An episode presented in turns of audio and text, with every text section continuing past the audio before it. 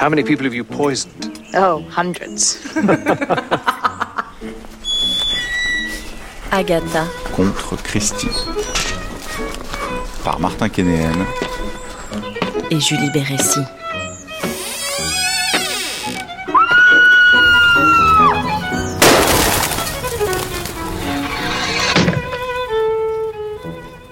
Ce matin, France Culture se parfume à l'atropine pour mieux stimuler votre penchant paranoïaque et vos petites cellules grises. Jusqu'à midi, Agatha contre Christie vous offre ainsi trois rendez-vous avec la mort en l'honneur de la reine du crime. Dans un instant, découvrez ou redécouvrez deux nouvelles d'Agatha Christie lues par la grande Madeleine Barbulé. À 10h, le documentaire Strychnine et Vieille Mitaine. Et à 11h, table ronde sensible en croisière sur le Nil, Agatha, sexe, amour et sentiments. Attention, juste avant midi, une question relative au contenu de la table ronde vous sera posée avec, à la clé, des romans d'Agatha Christie dans leur nouvelle édition illustrée par les photos de Martine Parr à gagner, en partenariat avec les éditions du Masque. Mais, good lord, empoignez vite le plus contondant de vos rouleaux à pâtisserie pour écouter sereinement les aventures de la cuisinière de Clapham et Témoin à charge, lu par Madeleine Barbulé. L'aventure de la cuisinière de Clapham, d'Agatha Christie. À l'époque où je vivais avec mon ami Hercule Poirot, j'avais pris l'habitude de lui lire tous les matins à haute voix les gros titres du Daily Blair. Le Daily Blair était un journal sans cesse à l'affût du sensationnel. Les meurtres et les vols, loin d'y être relégués en dernière page, s'étalaient à la une en gros caractères. Un homme malheureux en ménage se suicide au gaz. Disparition d'une jolie dactylo de 21 ans. Un employé de banque nommé Davis disparaît avec cinquante mille livres de valeur négociable. Voilà les gros titres du jour, Poirot, annonçai-je ce matin-là. Il y a le choix. Poirot était d'humeur sereine. Il secoua lentement la tête. Aucun des trois ne me tente, mon ami. Aujourd'hui, j'ai envie de prendre la vie du bon côté. Il faudrait vraiment une affaire extrêmement intéressante pour me faire bouger d'ici. À tout à l'heure, j'ai des choses importantes à faire, telles que m'occuper de ma garde-robe, Hastings. Il y a mon manteau d'hiver, il faut que je le range dans la naphtaline. Et puis je pense, oui, je pense que le moment est venu d'égaliser mes moustaches. Après ça, il faudra que je m'y applique de la pommade. Eh bien, je doute que vous puissiez mettre à exécution ce programme exaltant, dis-je en m'approchant de la fenêtre. C'est la sonnette de la porte d'entrée que nous venons d'entendre. Voilà sûrement un client. À moins que l'affaire ne soit d'importance nationale, déclara dignement Poirot, je ne m'en occuperai pas. Un instant plus tard, une grosse dame, au visage rougeau, vint troubler notre tranquillité. Elle avait monté l'escalier trop vite et soufflait bruyamment. Ah, vous êtes Monsieur Poirot demanda-t-elle à mon ami en s'écroulant dans un fauteuil. Je suis Hercule Poirot, oui, madame. Vous ne ressemblez pas du tout à l'image que j'avais de vous, dit la dame en le dévisageant d'un œil critique. Est-ce vous qui avez payé pour qu'ils vendent vos mérites de détective dans le journal, ou l'ont-ils fait d'eux-mêmes? Madame se récria Poirot en se levant. Oh, je suis désolé. Vous savez comment sont les journaux de nos jours? Vous commencez à lire un bel article intitulé Ce qu'une jeune mariée a dit à son ami célibataire, il s'agit en fait d'une publicité pour un shampoing.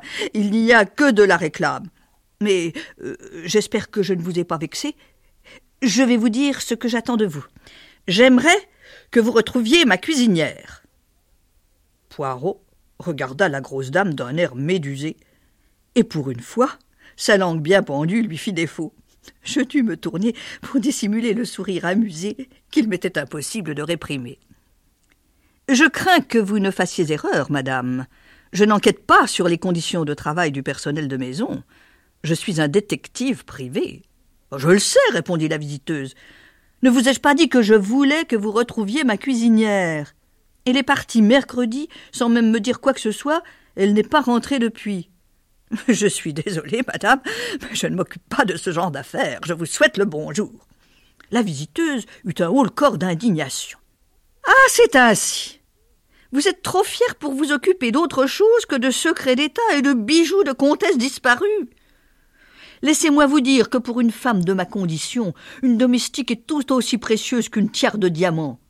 Nous ne pouvons pas toutes être de grandes dames qui se pavanent en voiture, parées de leurs plus beaux bijoux. Une bonne cuisinière est une bonne cuisinière. Et quand on la perd, c'est tout aussi désolant pour nous que la perte de ses perles pour une de ces dames.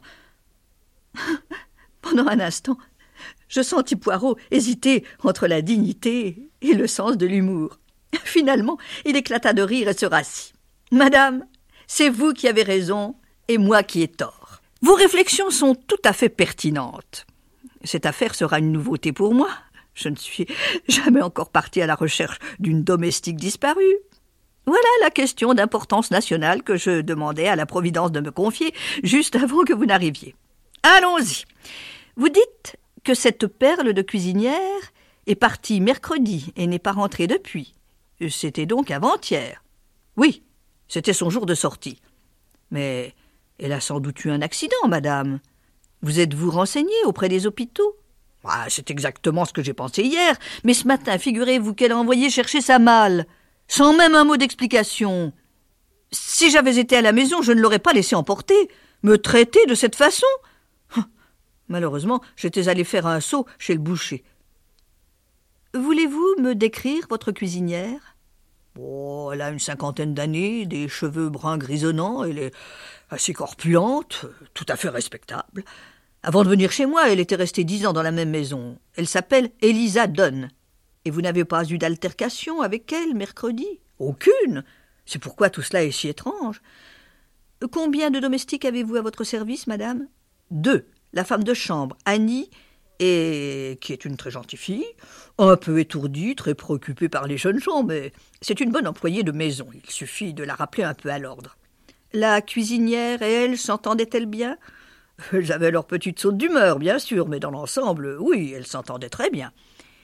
Et la jeune fille ne peut apporter aucun éclaircissement sur ce mystère. Elle dit que non.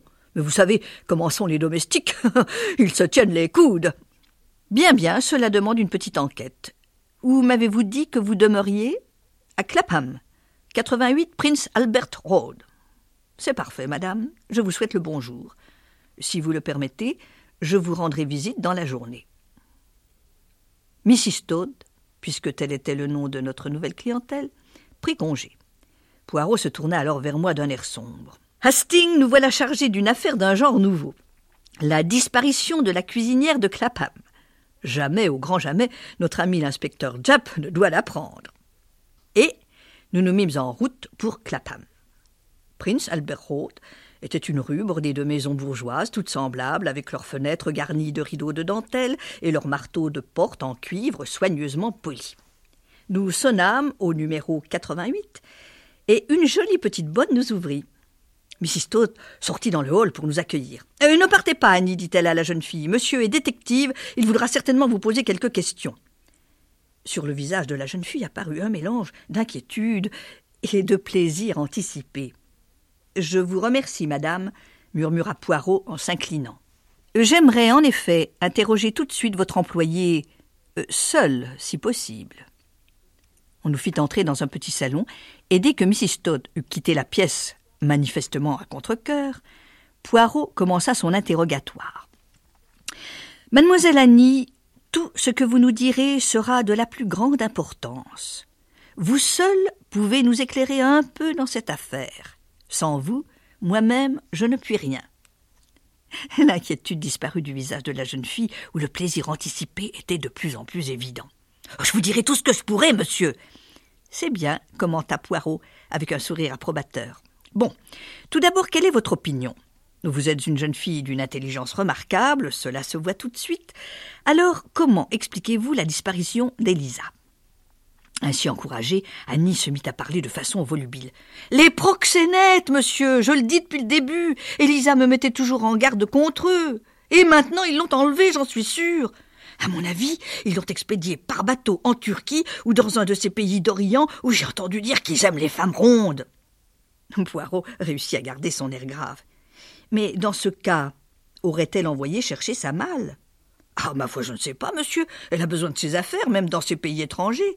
Et qui est venu prendre sa malle? Un homme? La compagnie Carter Patterson, monsieur. Est-ce vous qui avez emballé ses affaires? Oh non, monsieur. Sa malle était déjà prête et ficelée. Ah Voilà qui est intéressant. Cela signifie qu'en quittant la maison mercredi, elle avait déjà décidé de ne pas revenir. Vous êtes bien de cet avis, n'est-ce pas? Ah oui, monsieur, répondit Annie, l'air quelque peu déconcerté. J'y avais pas pensé. Et le travail, il n'est pas trop dur? Bon, madame est un peu maniaque, toujours à regarder dans les coins, chercher la poussière. Et puis, il y a le pensionnaire, l'hôte payant, comme il l'appelle. Mais il n'est là que pour le petit déjeuner et le dîner, comme monsieur. Il reste toute la journée à la cité. Vous aimez votre patron? Oh, il n'est pas embêtant, un peu radin peut-être, mais on ne l'entend pas souvent. Vous ne vous souvenez pas, je présume, de la dernière chose qu'a dit Elisa avant de partir? Oh si S'il revient des pêches cuites de la salle à manger, nous les mangerons au dîner, avec du bacon et des pommes de terre frites. C'est ce qu'elle m'a dit. Elle raffolait des pêches cuites. Et le mercredi était-il son jour de sortie habituel? Oui, elle avait le mercredi et moi le jeudi. Poirot posa quelques autres questions à la jeune fille, puis se déclara satisfait. Annie prit congé, et Mrs. Todd se précipita dans la pièce, le regard brillant de curiosité. Hercule Poirot amena la conversation sur son mari, et apprit de cette façon qu'il travaillait pour une société de la cité et ne serait pas de retour avant six heures. Il est certainement très préoccupé par cette histoire invraisemblable, est-ce que je me trompe? Lui? Oh, oh, oh, Il ne se fait jamais de soucis, déclara Mrs. Todd. Eh ben, trouve une autre cuisinière, ma chère. Voilà tout ce qu'il m'a dit. Il est si flegmatique que cela me rend folle parfois. Une ingrate, a-t-il conclu. Nous en voilà débarrassés. Et les autres occupants de la maison, madame? Ah, vous voulez parler de Simpson, notre hôte payant? Lui, dans la mesure où on lui sert son petit déjeuner son dîner, il ne se soucie de rien. Et quelle profession exerce-t-il? Il travaille dans une banque. Mrs. Todd mentionna le nom de l'établissement j'eus un léger sursaut, car cela me rappelait un des articles que j'avais lus le matin même dans le Daily Blair. Euh, c'est un homme jeune? Vingt-huit ans, je crois, un garçon tranquille. J'aimerais avoir un court entretien avec lui, et avec votre époux aussi, si vous n'y voyez pas d'inconvénient. Je reviendrai donc dans la soirée. Entre-temps, si je puis me permettre ce conseil, vous devriez vous reposer un peu, madame, vous paraissez fatiguée. Et pour cause, d'abord, le souci que me donne Elisa. Et puis, j'ai passé presque toute la journée d'hier à faire des soldes. Poirot murmura quelques mots de sympathie à la brave femme et nous prîmes congé. C'est une curieuse coïncidence, déclarai-je. Mais l'employé de banque en fuite, Davis, travaillait dans la même banque que Simpson. Ne pourrait-il, à votre avis, y avoir un rapport? Poirot sourit. D'un côté, un employé sans scrupules et de l'autre, une cuisinière qui disparaît. Il est difficile d'imaginer un rapport entre les deux. À moins que Davis n'ait rendu visite à Simpson, ne soit tombé amoureux de la cuisinière et ne l'ait persuadé de prendre la fuite avec lui. N'oubliez pas, Hastings, que si l'on part en exil, une bonne cuisinière peut être plus utile qu'une jolie compagne. Mais c'est une curieuse affaire, pleine d'éléments contradictoires. Cela m'intéresse.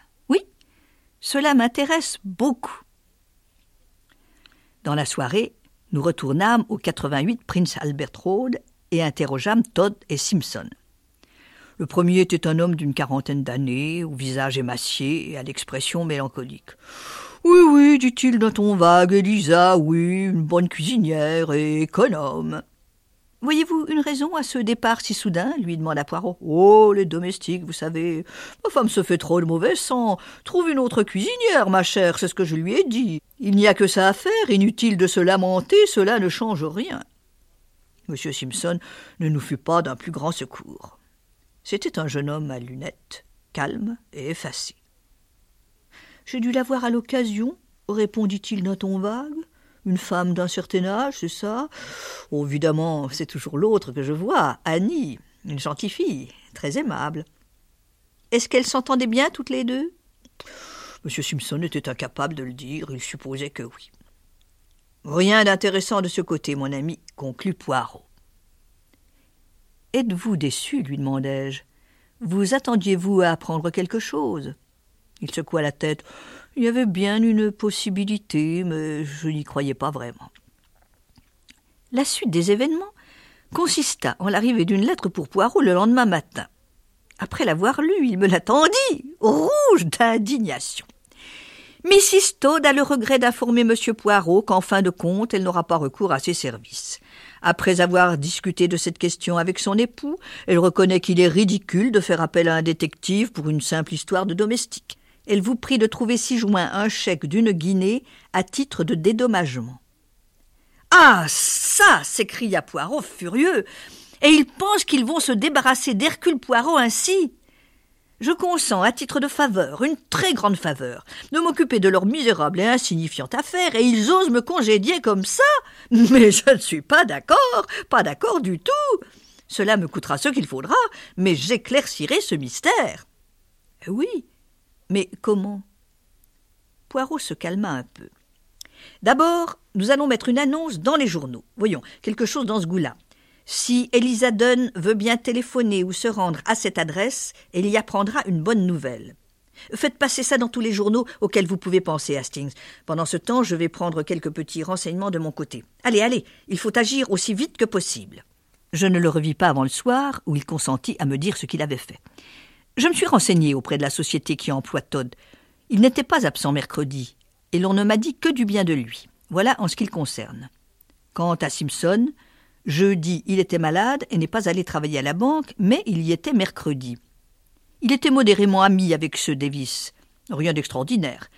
Il ne semble pas y avoir quoi que ce soit d'intéressant de ce côté-là, non. Nous devons mettre tous nos espoirs dans l'annonce. Celle-ci parut dès le lendemain comme prévu dans tous les grands quotidiens. Sur les ordres de Poirot, elle devait y rester pendant une semaine. Il portait à cette insignifiante affaire de cuisinière envolée un intérêt tout à fait surprenant mais je me rendais compte qu'il mettait un point d'honneur à ne pas l'abandonner tant qu'il n'aurait pas réussi à découvrir le fin mot de l'histoire. Tous les matins, il se précipitait sur son courrier, examinait attentivement chaque lettre, puis les reposait avec un soupir. Cependant, notre patience finit par être récompensée. Le mercredi suivant, six jours après la visite de Mrs. Todd, notre logeuse vint nous annoncer qu'une personne du nom d'Elisa Dunn était en bas. Enfin s'écria Poirot, mais faites-la monter tout de suite Miss Dunn répondait bien au signalement qu'on nous en avait donné. Grande, corpulente et éminemment respectable d'allure.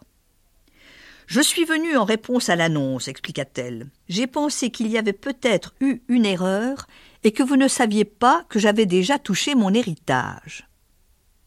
Poirot étudiait attentivement sa proie. Il lui avança un fauteuil et l'invita à s'asseoir d'un large geste du bras.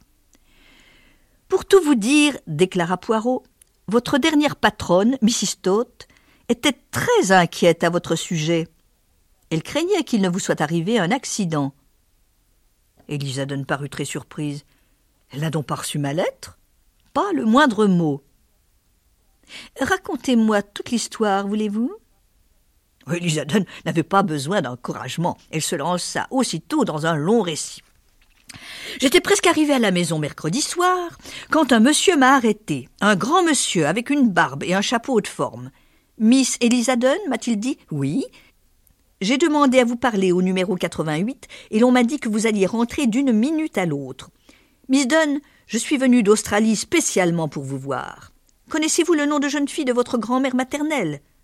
Jane Emmott, ai-je répondu. C'est exact, m'a-t-il dit. Voilà, Miss Dunn. Bien que vous n'en ayez peut-être jamais entendu parler, votre grand-mère avait une grande amie, Elisa Leake. Cette amie est partie vivre en Australie après avoir épousé un très riche colon. Ses deux enfants sont morts en bas âge elle a hérité de la fortune de son mari.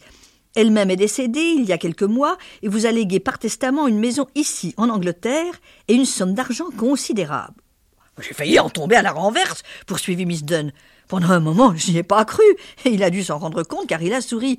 Vous avez raison d'être méfiante, Miss Dunn. Voici mes papiers. Il m'a tendu une lettre allant tête d'une ferme d'avoués de Melbourne, Hurst et Crotchet, et une carte de visite. C'était M. Crotchet lui-même. Il y a deux petites clauses restrictives, a-t-il ajouté. Voyez-vous, notre cliente était un peu excentrique. Cela ne peut se réaliser que si vous prenez possession de la maison, elle est située dans le Cumberland, avant demain midi. L'autre condition est sans importance. Elle stipule simplement que vous ne devez pas être employé de maison. Oh, j'étais consternée. Oh, monsieur Crotchet, lui ai-je dit, mais je suis cuisinière. On ne vous l'a pas dit à la maison? Mon Dieu, mon Dieu, s'est-il exclamé, mais je n'en avais pas la moindre idée. Je pensais que vous étiez là en tant que dame de compagnie ou de gouvernante. Ah, voilà qui est fâcheux, vraiment très fâcheux. Devrais-je renoncer à tout cet argent? lui ai-je demandé, plutôt angoissé. Il a réfléchi un moment, puis il a dit Il y a toujours moyen de contourner la loi, Miss Dunn. Dans le cas présent, la solution serait que vous ayez quitté votre place cet après-midi. Mais mon mois de préavis, ai-je répliqué. Ma chère Miss Dunn, m'a-t-il dit avec un sourire, vous pouvez parfaitement quitter un employeur à tout moment, à condition de renoncer à un mois de gage. Votre patronne comprendra très bien, étant donné les circonstances. Le problème, c'est la question de temps. Il faut absolument que vous preniez le train qui part de King's Cross à 11h05. Je peux vous avancer une dizaine de livres pour le billet, et vous pourrez écrire un mot à votre patronne à la gare. Je le lui porterai moi-même et lui expliquerai toute l'histoire. Oh, bien entendu, j'ai accepté. Et une heure plus tard, j'étais dans le train, si ému que je ne savais plus si j'avais bien toute ma tête. Quand je suis arrivé à Carlisle, je commençais à penser que tout ça n'était qu'une de ces blagues dont on entend parfois parler dans les journaux. Mais je suis allé à l'adresse qu'il m'avait donnée. C'était une étude d'avoué, c'était pas une blague. Il était bien question d'une jolie petite maison et d'une rente de trois cents livres par an. Ces avoués avaient reçu une lettre d'un monsieur de Londres leur disant de me remettre les clés de la maison et cent cinquante livres pour les six premiers mois. Monsieur Crotchet m'a envoyé mes affaires, mais il n'y avait pas le moindre mot de madame. Je suppose qu'elle était en colère contre moi et enviait ma chance. Elle a d'ailleurs gardé ma malle et emballé mes affaires dans du papier. Mais évidemment, si elle n'a pas eu ma lettre, elle a dû trouver que j'avais de drôles de manières. Poirot avait écouté cette longue histoire avec attention. Il hocha la tête, l'air entièrement satisfait. Merci, mademoiselle. Il y a eu en effet une petite erreur.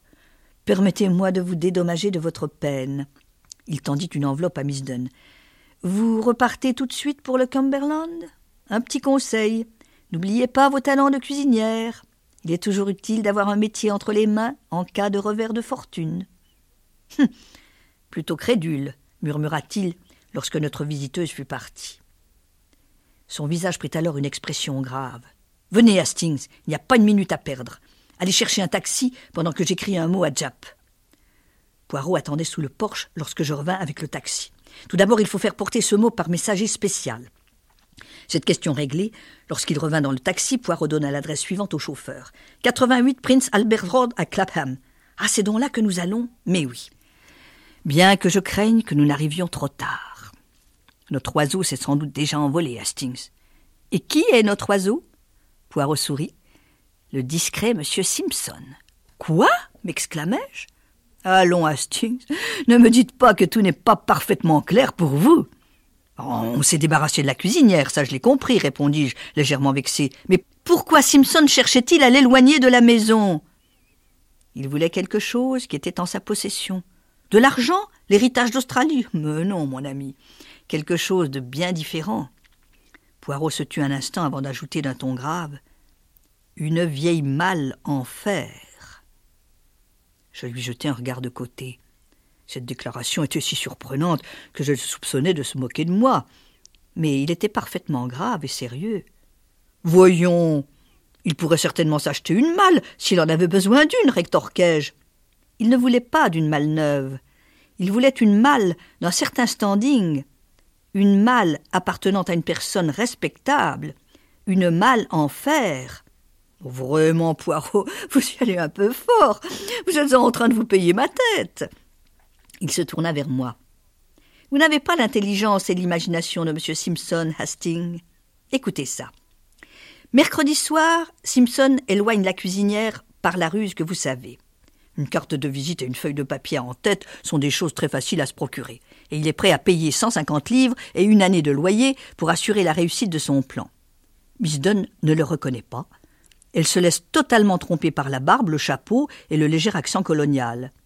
C'est tout pour mercredi, en dehors du menu fait que Simpson s'est mis en outre cinquante mille livres de valeur négociable dans la poche. Simpson? Mais c'est Davis si vous voulez bien me laisser poursuivre, Hastings. Simpson savait que le vol serait découvert jeudi après-midi. Il ne va donc pas travailler à la banque jeudi, mais guette la sortie de Davis à l'heure du déjeuner. Peut-être lui avoue-t-il être l'auteur du vol et lui dit-il qu'il est prêt à lui rendre les valeurs. En tout cas, il réussit à convaincre Davis de le suivre jusqu'à Clapham. C'est le jour de congé de la domestique, et il se trouve que Mrs. Todd est sortie pour faire les soldes. Il n'y a donc personne dans la maison. Quand le vol sera découvert et qu'on s'apercevra de la disparition de Davis, la conclusion sera évidente. C'est Davis le voleur. Simpson, à l'abri de tout soupçon, pourra retourner travailler le lendemain comme l'honnête employé pour lequel il se fait passer. Et Davis? Poirot fit un geste éloquent de la main et secoua lentement la tête. Cela paraît trop ignoble pour être vrai. Pourtant, quelle autre explication peut-il y avoir, mon ami? La seule difficulté pour un assassin est de se débarrasser du corps, et Simpson avait déjà tout prévu. J'ai tout de suite été frappé par le fait que, bien qu'en partant, Elisa Dunn ait eu manifestement l'intention de rentrer le soir même, témoin sa réflexion sur les pêches cuites. Sa malle était toute prête quand on est venu la prendre. C'est Simpson qui a demandé à Carter Patterson d'aller la chercher le vendredi, et c'est lui qui l'avait ficelée le jeudi après-midi. Quel soupçon cela pouvait-il éveiller? Une domestique s'en va et envoie chercher sa malle. Elle est étiquetée et adressée à son nom, sans doute à quelque gare proche de Londres. Le samedi après-midi, sous son déguisement d'Australien, Simpson va l'y chercher, il y colle une nouvelle étiquette et la réexpédie ensuite, toujours avec la mention à laisser à la consigne. Ah, nous voilà arrivés. Les pronostics de Poirot étaient exacts. Simpson était parti deux jours plus tôt, mais il ne devait pas échapper aux conséquences de son acte criminel. Grâce aux appels lancés à la radio, on le retrouva à bord de l'Olympia en route pour l'Amérique. Une malle en fer ne tarda pas à attirer l'attention des responsables des services de chemin de fer de Glasgow. Lorsqu'elle fut ouverte, on y découvrit le corps du malheureux Davis. Poirot n'encaissa jamais le chèque d'une guinée de Mrs. Todd. Il le fit encadrer et l'accrocha au mur de son petit salon.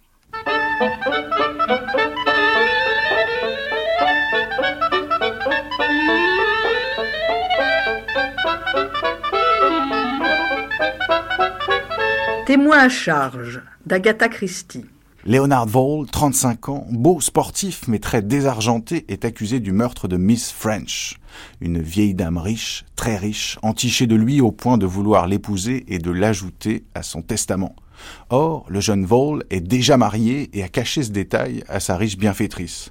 Pour Juliette Mackenzie, la bonne de Miss French, Vole est coupable, trop intéressée pour être honnête. Le soir du meurtre, elle a entendu une voix d'homme. Tout laisse à penser que c'est Vole, le dossier contre lui, est accablant. Maître Mayerne, l'avocat du jeune accusé, l'interroge pour préparer sa défense et peut-être le sauver de la potence. Monsieur Mayerne ajusta son pince-nez et s'éclaircit la voix avec la petite toux sèche qui lui était coutumière, puis il dévisagea de nouveau l'homme qui lui faisait face et qui était accusé de meurtre avec préméditation. À votre avis, qui a tué Miss French? Un cambrioleur, ainsi que nous l'avons pensé tout d'abord. Souvenez-vous qu'une fenêtre a été forcée. La victime a été assommée à l'aide d'un lourd levier que l'on a retrouvé près du corps. Plusieurs objets manquaient. Sans les absurdes soupçons de Jeannette et son antipathie pour moi, la police n'aurait jamais perdu la bonne piste. Cela ne suffit pas, répondit l'homme de loi. Ce qui manque n'avait aucune valeur et n'a été dérobé que pour donner le change. Les empreintes laissées sur les fenêtres ne sont pas du tout probantes. Réfléchissez. Vous dites ne plus vous être trouvé dans la maison à 21h30. Qui donc était l'homme que Jeannette a entendu parler à Miss French dans le petit salon?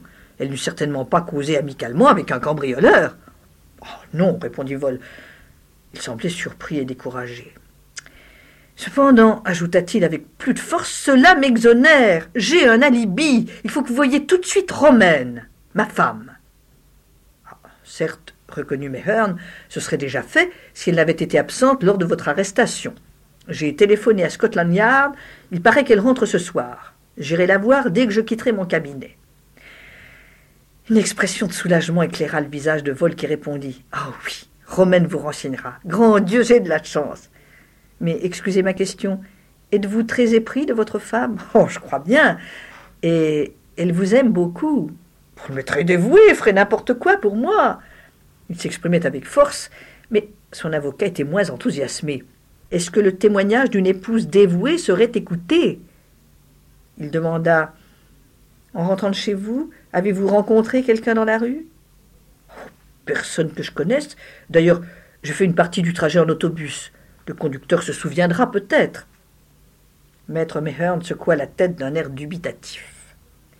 Donc, dit-il, personne ne peut confirmer le témoignage de votre femme. Non, mais ce n'est pas nécessaire, il me semble. Je l'espère, répondit l'avocat. Encore un mot. Miss French savait-elle que vous étiez marié Ah oui. Pourtant, vous ne lui avez jamais présenté votre femme. Pourquoi?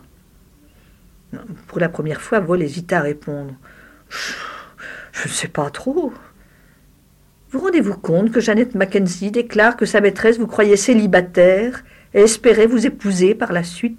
Oh, Vol se mit à rire. Mais c'est absurde. Il y avait quarante ans de différence entre nous. Cela arrive, répondit le juriste d'un ton sec. Mais elle disait que j'étais son fils adoptif. Il n'a jamais été question de mariage. Ce doit être une imagination de Jeannette. Est-ce tout? Oui, absolument tout. L'avocat se leva, lui tendit la main en disant Au revoir, monsieur. Puis, en regardant le visage hagard du jeune homme, il ajouta, poussé par une impulsion Je crois à votre innocence, en dépit de tous les faits qui semblent vous accuser. J'espère l'approuver et vous soutiendrai fortement. Vol lui sourit et dit Vous constaterez que mon alibi est solide. Il ne parut pas s'apercevoir que l'avocat ne répondait pas. Ce dernier reprit Tout dépend du témoignage de Jeannette Mackenzie. Ce qui est clair, c'est qu'elle vous déteste. Je ne vois pas la raison de scène. Maintenant, voyons Mrs. Vol, pensa Mehern en sortant.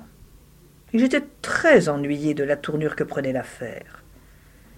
Le ménage Vol habitait une vilaine petite maison proche de la pelouse de Paddington, mais Hearn s'y rendit. En réponse à son coup de sonnette, une grosse femme mal vêtue vint ouvrir. Veuillez entrer. Elle l'introduisit dans un minuscule salon et Mehern, qui regardait un dessin accroché au mur, sursauta en apercevant une grande femme pâle qui était entrée si doucement qu'il ne l'avait pas entendue. Maître Mehern, vous êtes l'avocat de mon mari, n'est-ce pas? C'est lui qui vous envoie.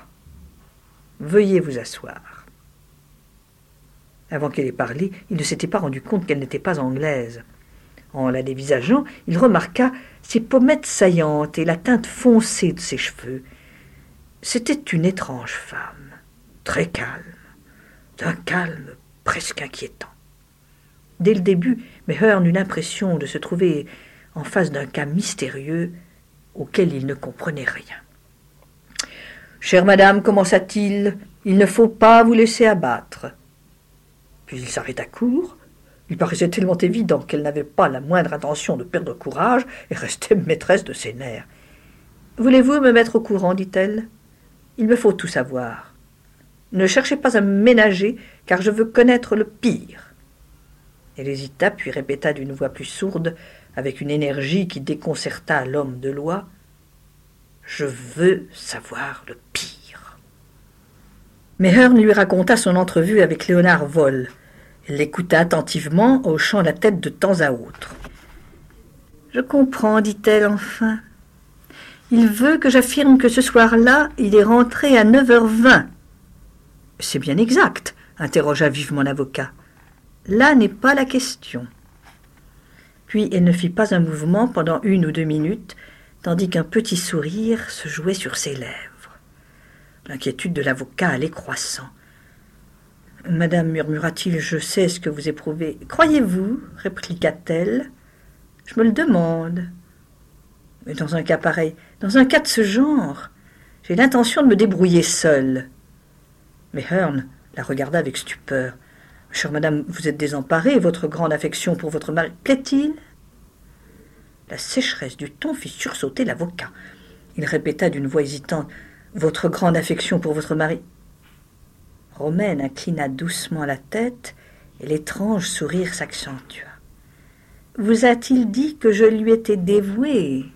Ah, ah oui, je comprends qu'il l'a dit. Que les hommes sont bêtes, bêtes, bêtes Elle se leva brusquement et toute l'émotion intense que le juriste avait devinée depuis un instant parut concentrée dans sa voix. Je le hais, déclara-t-elle, je le hais. Je désire le voir pendre et mourir.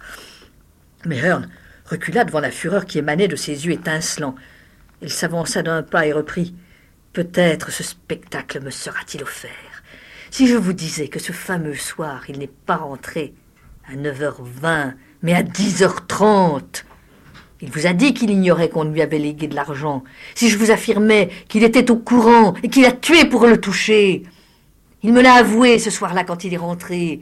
Il y avait du sang sur sa veste. Si je me levais à la barre des témoins pour le crier tout haut. Il défiait son interlocuteur du regard. Au prix d'un gros effort, il dissimula sa stupeur croissante et tenta de parler avec calme. Vous ne pouvez témoigner contre votre mari.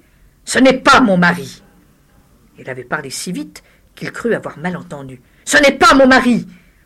J'étais actrice à Vienne. Mon mari est vivant, mais dans un asile d'aliénés, de sorte que je ne pouvais pas épouser Vol. J'en suis heureuse maintenant.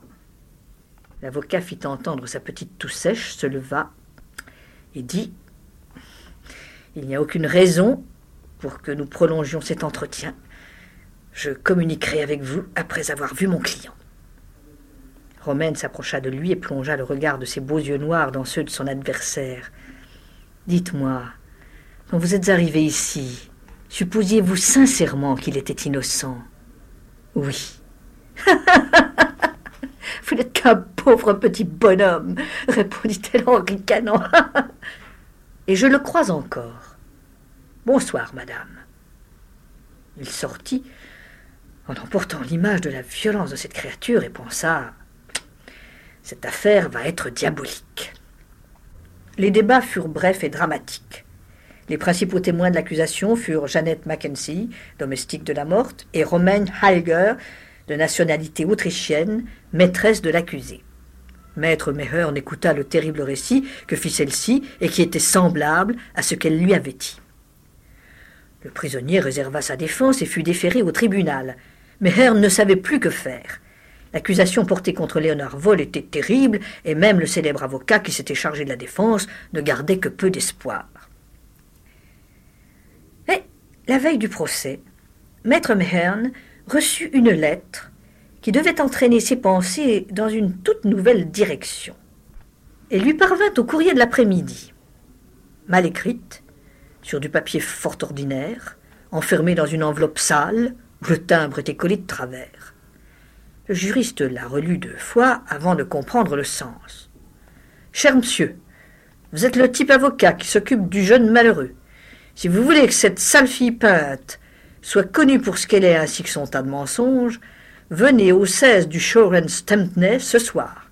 Ça coûtera deux mille francs. Demandez Mam Moxon. Le juriste lut et relut l'étrange épître.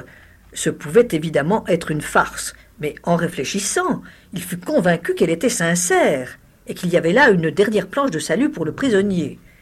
La déposition de Roman Heiger le perdrait sûrement, et le système que comptait adopter la défense, à savoir que la déclaration d'une femme qui vivait d'une manière immorale ne pouvait être prise en considération, était assez faible. Mais Hearn estimait devoir essayer de sauver son client. Il lui fallait se rendre à Shorens. L'homme de loi pénétra en hésitant dans une pièce très sale, mal éclairée par un vieux bec de gaz. Il y avait un lit en désordre dans un coin, une table en bois blanc et deux chaises branlantes. Brusquement, Mehern vit mieux la locataire de ce peu séduisant logement. D'âge moyen, un peu bossu, elle avait une masse de cheveux gris en désordre et une écharpe lui entourait la figure. Voyant qu'il la regardait, elle éclata du même rire brutal et dit Vous vous demandez pourquoi je cache ma beauté, chérie Avez-vous peur qu'elle vous séduise? Vous allez voir Elle dénoua l'écharpe, et Mehern recula involontairement devant la tache rouge qui recouvrait un côté du visage. Elle la renoua et dit Hé Vous n'avez pas envie de m'embrasser, petit, ça ne m'étonne pas. Pourtant, j'étais une jolie fille il n'y a pas aussi longtemps que vous le croyez. C'est le vitriol qui m'a fait ça, mais je me vengerai. Elle se mit à blasphémer affreusement, puis finit par se taire en ouvrant et fermant les mains nerveusement. Assez, dit sévèrement Mehern. Je suis venu parce que je suppose que vous pouvez me fournir un renseignement qui innocentera Léonard Vol, mon client. Est-ce vrai? La mégère lui jeta un regard astucieux et grinça. Une argentie Deux mille balles, vous savez. Vous avez le devoir de témoigner et on peut vous y obliger. C'est pas vrai Je suis vieille et je sais rien. Mais si vous me donnez deux mille balles, peut-être que je pourrais vous donner une idée ou deux. Quel genre d'idée? Que diriez-vous d'une lettre? Une lettre d'elle? Vous occupez pas comme je l'ai trouvé, c'est mon affaire, vous sera utile. Mais je veux mes deux mille balles. Mehern la regarda froidement et se décida. Je vous donnerai mille francs, pas plus, et seulement si la lettre est bien telle que vous me le prétendez. Mille francs s'écria-t-elle furieuse. Mille cinq cents francs, c'est mon dernier mot. Il se leva comme pour partir, puis tout en surveillant la vieille, il sortit un carnet de sa poche et compta quinze billets. Vous voyez, c'est tout ce que j'ai sur moi, c'est à prendre ou à laisser. Il avait compris que la vue des billets serait souveraine. Elle blasphéma, grogna, mais finit par s'approcher du lit et retira quelque chose de sous le matelas. Voilà La vieille jeta un paquet de lettres à Mehern, qui dénoua la ficelle et regarda les feuilles de son air calme. La mégère qu'il surveillait ne put rien lire sur son visage. Il lut chaque lettre, puis reprit la première, la relut, après quoi il rattacha la liasse avec soin. Chacune des lettres parlait d'amour et avait été écrite par Romain Heilger, mais Léonard Voll n'en était pas le destinataire. La première était datée du jour de son arrestation. Je vous ai dit vrai, pas, chérie dit la vieille en pleurnichant. Ces papiers d'affront condamnés, hein L'homme de loi mit le paquet dans sa poche, puis demanda Comment vous êtes-vous procuré cette correspondance? Je peux pas le dire, cana-t-elle, mais je sais encore autre chose? Au tribunal, j'ai entendu ce qu'a dit la traînée. Tâchez donc de savoir où elle était à 22h30 alors qu'elle prétendait être chez elle. Demandez au cinéma de la rue du Lion. On se souviendra de cette belle femme, qu'elle soit maudite. Quel est l'homme auquel elle écrivait interrogea Mehern. La lettre n'indique que son prénom vieille se mit à parler d'une voix rauque, et à serrer et à desserrer les poings, puis elle emporta sa figure et balbutia. C'est lui qui m'a défiguré, il y a longtemps. Elle n'était alors qu'une enfant, mais elle me l'a pris.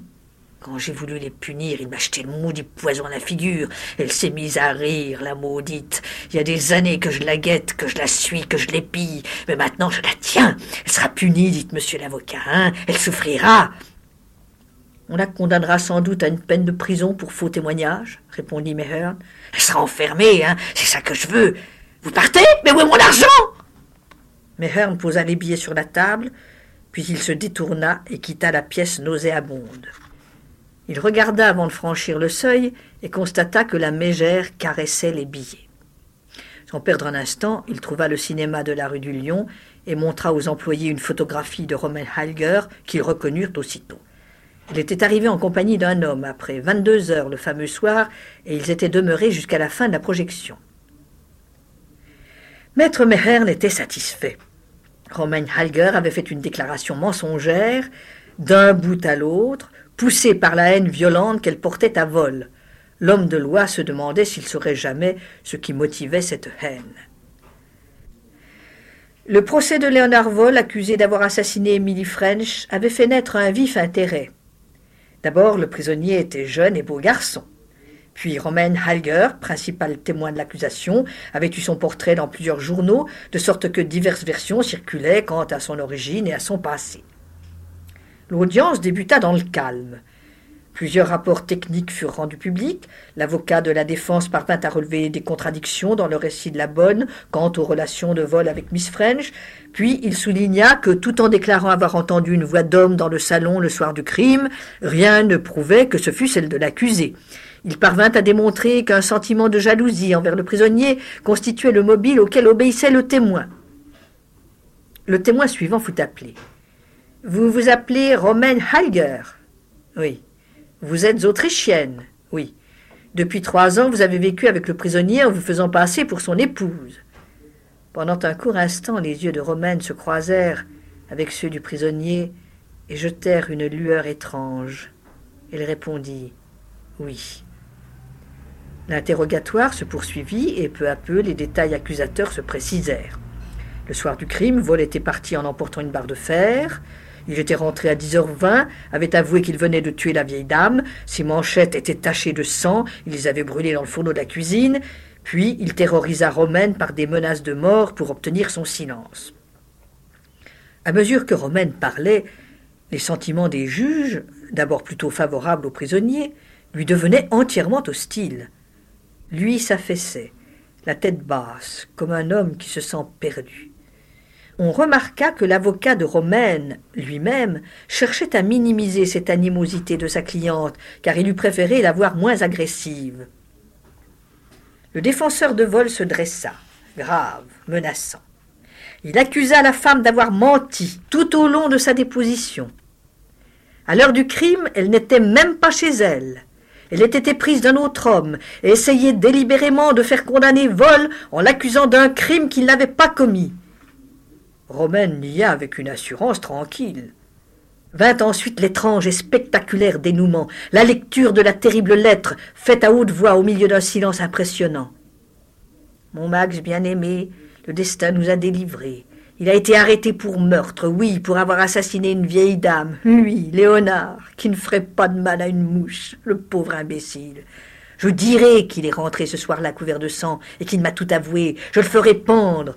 Max, et en mourant, il comprendra que c'est Romaine qui l'a tué, et ensuite, chérie, nous connaîtrons enfin le bonheur. Il y eut des experts prêts à jurer que l'écriture était celle de Romain Halger, mais ce ne fut pas nécessaire, car lorsqu'on lui montra la lettre, elle s'effondra et avoua. Léonard Vol était bien rentré à 9h20, comme il l'avait dit, et elle avait inventé le reste pour le perdre. Cette fausse déposition porta un coup fatal à l'accusation. Le résumé du ministère public ne fut pas entièrement favorable à Vol, mais les jurés avaient réagi et ne tardèrent pas à déclarer Nous estimons que l'inculpé n'est pas coupable. Il était libre. Le petit Mehern se leva vivement pour aller féliciter son client et commença à frotter vivement son lorgnon. Puis il s'arrêta, car sa femme lui avait dit la veille que ce geste devenait chez lui un véritable tic. C'était curieux, car il ne s'en rendait pas compte. Cette affaire était vraiment fort intéressante. Et il pensa à Romain Halger, dont la personnalité étrange avait retenu son attention. Dans sa maison de Paddington, elle lui avait donné l'impression d'être une femme énergique, mais calme, tandis qu'au tribunal, elle étincela comme une fleur des tropiques. En fermant les yeux, Mehern crut la revoir, pencher en avant son corps superbe, tandis qu'elle refermait et ouvrait sans cesse la main droite Curieuse habitude, probablement. Mais n'avait-il pas vu récemment une autre personne avoir le même tic? L'avocat sursauta car la mémoire lui revenait brusquement. Mais c'était la vieille mendiante de Rennes Mère, dont la tête tournait, se figea sur place. C'était impossible, absolument impossible. Pourtant, Romaine Halger était actrice. Le juge s'approcha de lui par derrière et lui frappa sur l'épaule. Avez-vous félicité votre client? Il s'en est tiré de justesse. Venez le voir. Mais le petit défenseur recula, car il ne souhaitait plus qu'une chose, voir Romain Halger face à face. Il n'en eut pas l'occasion tout de suite, mais dès que ce fut possible, et qu'il lui eut dit ce qu'il pensait, elle répondit Donc vous avez deviné. Ce ne fut pas difficile pour moi car la clarté du bec de gaz était trop faible pour que vous puissiez discerner mon maquillage. Mais pourquoi? Pourquoi? Pourquoi j'ai joué cette comédie? Il me fallait le sauver, et le témoignage d'une femme dévouée n'eût pas suffi. Vous me l'aviez dit vous-même.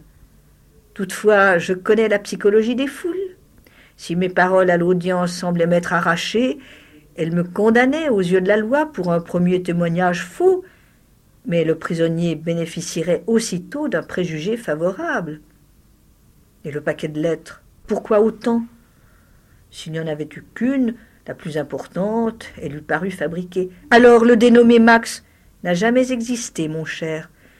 Oh, je persiste à croire, déclara Mehern d'un air vexé, que nous aurions pu faire acquitter vol par une procédure normale. Je n'ai pas osé le risquer. Vous le supposiez innocent. Je comprends, murmura Mehern. Vous en étiez sûr. Vous n'y êtes pas, répliqua Romaine. Moi, je savais qu'il était coupable. C'était Les aventures de la cuisinière de Clapham et Témoin à charge, deux nouvelles d'Agatha Christie lues par Madeleine Barbulé.